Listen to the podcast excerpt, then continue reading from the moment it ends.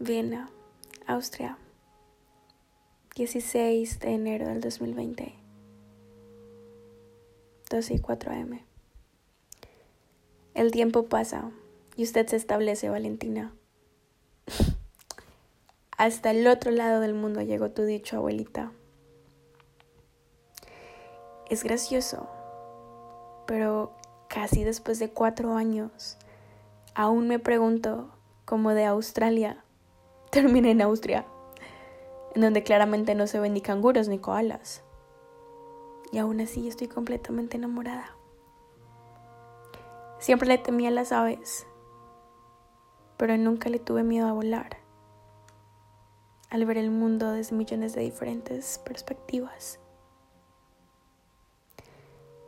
Creo que siempre fui una persona bastante superficial bueno, pues no tenía definido lo que quería y pensaba que la vida era toda color de rosa.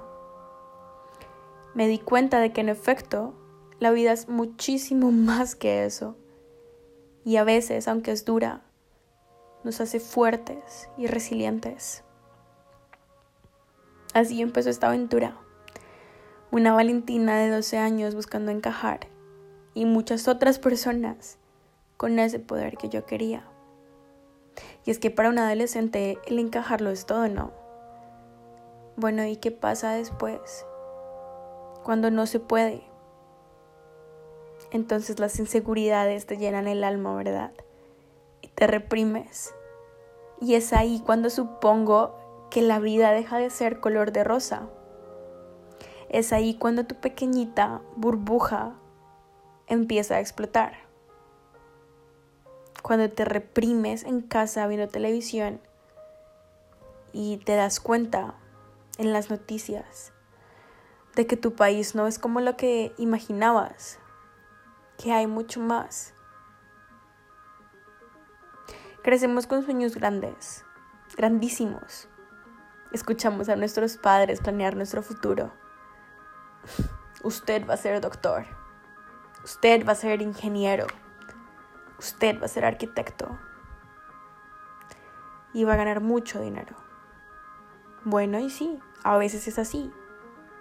Y qué bonito que es eso, y está bien, y está perfecto. Otras veces crecemos escuchando como carreras artísticas y sociales no nos darán el dinero que todo el mundo espera. Que no podremos costar el último carro de la temporada o tomar el sol en las hermosas playas de Miami Ah, porque eso también es otra cosa, ¿no? Crecemos con el cliché de que no hay nada más allá que Estados Unidos.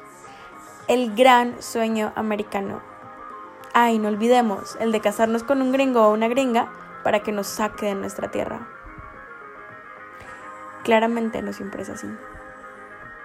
Claramente no siempre el sueño americano es eso que buscamos. Pero claramente eso es lo que nos venden. Yo vengo de una familia en la que nadie es artista. Y para mí, el arte lo es todo.